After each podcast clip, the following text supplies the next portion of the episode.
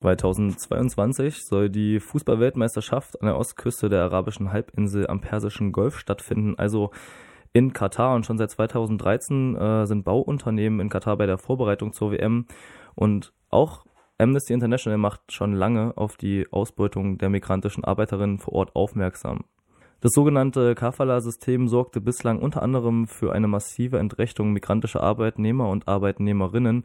Durch dieses System konnten Arbeitgeber ihren Beschäftigten zum Beispiel verbieten, den Arbeitsplatz zu wechseln oder sogar das Land zu verlassen. Heute tritt eine Arbeitsrechtsreform in Katar in Kraft, die einiges für die Arbeiter und Arbeiterinnen in Katar ändern wird. Das Kafala-System wird abgeschafft.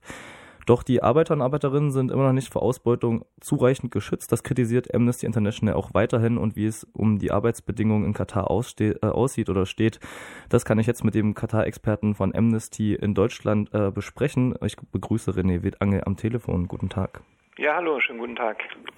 Gerade sagte ich ja schon, dass heute dieses Kafala-System abgeschafft wurde. Wie genau sehen denn jetzt die Arbeitsbedingungen für Arbeiter und Arbeiterinnen in Katar aus?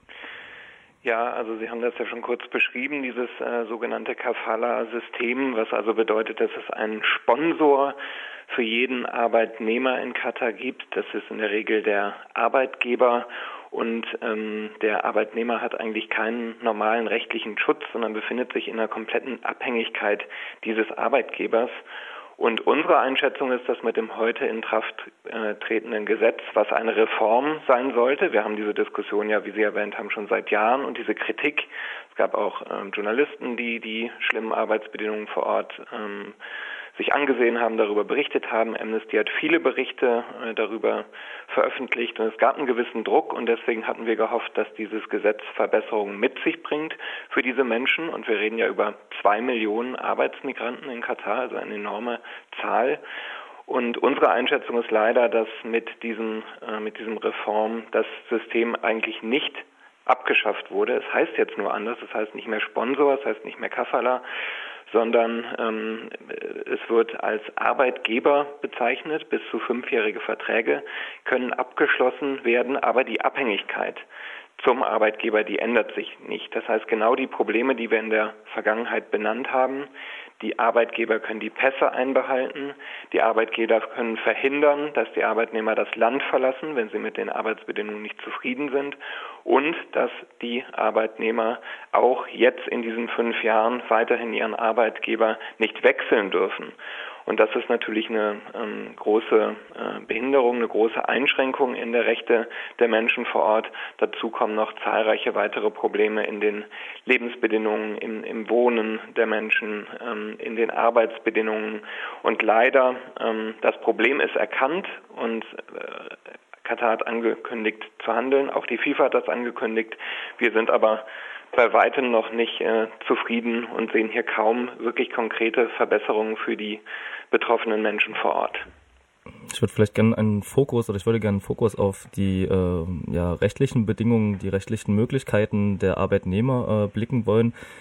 Sie haben vorhin schon erwähnt, es gibt keinen normalen rechtlichen Schutz, ähm, was das äh, im Arbeitsgesetz von Katar auch bedeuten mag. Ähm, gab es denn überhaupt schon Versuche, von Arbeitnehmerinnen sich rechtlich irgendwie gegen ihre Sponsoren oder jetzt gegen ihre Arbeitgeber auch ganz offiziell genannt ähm, ja, zu wehren? Oder?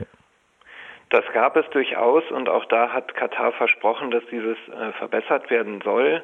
Zum Beispiel hat man auch in der Vergangenheit zugesagt, dass Verfahren und Klagen gegen Arbeitgeber, wenn ein Arbeitnehmer mit seiner Situation nicht zufrieden ist, beschleunigt werden soll. Die wurden früher verschleppt und haben viele Monate oder Jahre gedauert.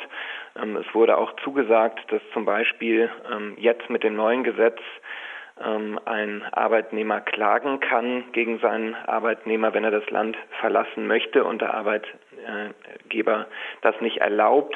Nur das große Problem ist eben, dass das Abhängigkeitsverhältnis weiterhin sehr hoch ist und damit ist es äh, sehr schwierig. Wir haben Fälle von solchen Verfahren, die angestrengt wurden, wo dann der Arbeitgeber ähm, den Arbeitnehmer beschuldigt hat, ähm, seinen Vertrag nicht eingehalten zu haben. Und diese Arbeitgeber sind natürlich riesige Konzerne, die in einer großen Machtposition sind.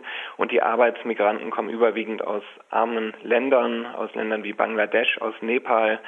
Sie gehen oft aus Verzweiflung nach Katar, äh, arbeiten dort zu relativ geringen Löhnen, mit denen sie ihre Familien zu Hause versorgen müssen. Sie haben sich oft hoch verschuldet, weil widerrechtlich von Arbeitsvermittlern ähm, diese Verträge ähm, mit, mit, hohen Summen äh, vermittelt werden. Und das ist eine, äh, eine große Schieflage. Diese Menschen sind einer großen Abhängigkeit bis hin zu Zwangsarbeit, weil eben auch von den Arbeitgebern auch Strafen angedroht werden. Und in Katar ist es äh, von daher sehr schwierig, die Rechte einzuklagen. Wir haben einen ganz interessanten Fall jetzt. Wir haben einen äh, Arbeitnehmer aus Bangladesch, der ähm, in der Schweiz geklagt hat, nämlich gegen die FIFA, weil man davon ausgeht, dass man in Katar hier rechtlich nicht weiterkommt, hat er eine ähm, Klage eingereicht unter internationaler Gerichtsbarkeit in der Schweiz. Und die ist erstmal angenommen worden und wird auch verhandelt. Und das finden wir grundsätzlich auch gut, dass es hier eine Alternative gibt, wenn das in Katar bisher nicht möglich ist, aber natürlich drängen wir darauf, dass so schnell wie möglich der Schutz und der rechtliche Rahmen für die Menschen in Katar auch vor Ort verbessert wird. Hm, kommen wir gleich auch auf den Weltfußballverband zu sprechen, aber vorher noch eine kurze Frage. Neben den gerade besprochenen rechtlichen Schritten, die ja eher erfolglos blieben, außer dass jetzt die Klage in der Schweiz, die vielversprechend wirkt, gab es denn andere Formen von organisierten Protest? Also organisierter Protest in Katar selbst ist eigentlich nicht möglich. Da kann man auch davon ausgehen, wenn ähm, Menschen öffentlich protestieren, dass sie dann mit entsprechenden Sanktionen von ihren Arbeitgebern ähm, belegt würden, dass sie entlassen würden, dass sie kriminalisiert werden. Ähm, bisher war es so und ist auch weiterhin so, wenn ein Arbeitnehmer den Arbeitgeber wechselt ohne Einverständnis seines bisherigen Arbeitgebers, dann ist das eine kriminelle Handlung. Also wenn er das tut, dann gilt er als flüchtig und macht sich strafrechtlich äh, hier ja strafbar. Und das ist natürlich eine, eine unhaltbare Situation und Protest dagegen ist aufgrund dieser Machtposition kaum möglich. Wir haben eine ganze Menge an Protest gesehen, immer mal wieder im Ausland, vor Botschaften von Katar, äh, auch von, von Menschen, die in diesem Verhältnis gestanden haben und dann das Land verlassen haben. Aber in Katar selbst sind die Menschen in diesem Abhängigkeitsverhältnis und damit haben sie kaum eine Möglichkeit, ihre Unzufriedenheit offen auszudrücken oder dagegen vorzugehen. Welche entsprechenden Forderungen ähm, stellen Sie dann jetzt als Amnesty International oder vielleicht auch die, Organ äh, die Arbeiter selbst an den Weltfußballverband?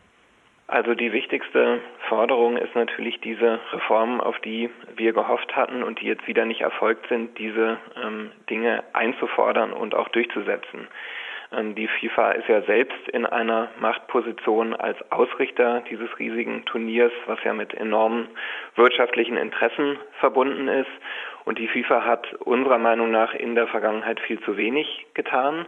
Sie hat auch das Problem erkannt durch die jahrelange äh, Kritik und Berichterstattung und hat auch äh, selber ähm, sich dazu bekannt, dass man die Dinge vor Ort beeinflussen möchte, dass man sie ändern möchte. Aber aus unserer Sicht ist da bisher einfach nicht zu viel, nicht genug Druck erfolgt. Also die Hauptforderung an die FIFA wäre, auf die katarische Regierung einzuwirken, dass diese gröbsten Missstände ähm, abgestellt werden. Und dazu hören, gehören Dinge wie ähm, der Fakt, dass weiterhin diesen Arbeitsmigranten die Pässe abgenommen werden.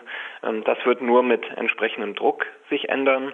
Und ähm, da ist die klare äh, Forderung an der FIFA, sie ist in der Ver Verantwortung und muss äh, ja, auf Katar einwirken und muss alles dafür tun, dass sich die Rahmenbedingungen für die Menschen vor Ort verbessern.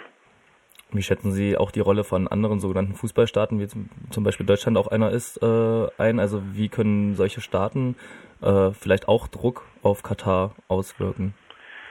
Ja, auf jeden Fall. Die Forderung geht auch an diese Länder. Sie sind ja auch Mitglieder in der FIFA. Das heißt, erstmal ist die Aufforderung von großen Fußballnationen wie Deutschland auch in der FIFA ihre Verantwortung wahrzunehmen und ähm, die FIFA in die Richtung zu drängen, dass sie diese Reform auch wirklich einfordert und umsetzt. Ähm, auf nationaler Ebene gibt es einige, ähm, einige Aktivitäten in Katar. Es gibt auch Fußballvereine, die dorthin reisen, die dort Trainingslager abhalten beispielsweise. Amnesty hat im März einen größeren Bericht rausgebracht, in dem man genau nochmal nachlesen kann, wie auch an den Baustellen für die WM Rechte verletzt werden. Da hatten wir uns zum Beispiel das äh, Khalifa-Stadion eine der Spielstätten angeschaut und wir hatten uns nahegelegene Trainingseinheiten angeguckt. und da zahlreiche Interviews durchgeführt mit Menschen vor Ort, mit Arbeitsmigrantinnen, die beschrieben haben, wie miserabel ihre Lebens- und Arbeitsbedingungen sind. Und auf diesen Trainingsplätzen ähm, wird von internationalen Fußballclubs auch, äh, also die werden besucht und dort wird trainiert. In den nächsten Tagen reist der FC Barcelona dorthin. Auch deutsche Fußballvereine wie der FC Bayern reisen nach Katar.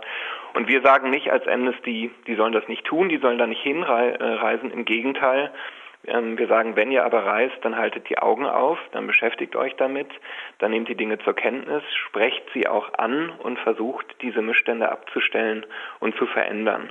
Und große Fußballvereine wie der FC Barcelona sind ja auch Wirtschaftsunternehmen und die sind auch an rechtliche Rahmen, internationale Rahmenabkommen ähm, gebunden, wie zum Beispiel die UN, UN-Leitlinien für Wirtschaft und Menschenrechte.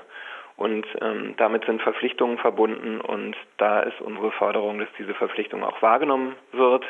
Und es sind jetzt noch einige Jahre hin bis zu dieser WM und ähm, es ist noch nicht der Höhepunkt erreicht. Es wird in den nächsten ein, zwei Jahren werden noch mehr Menschen auf diesen Baustellen arbeiten.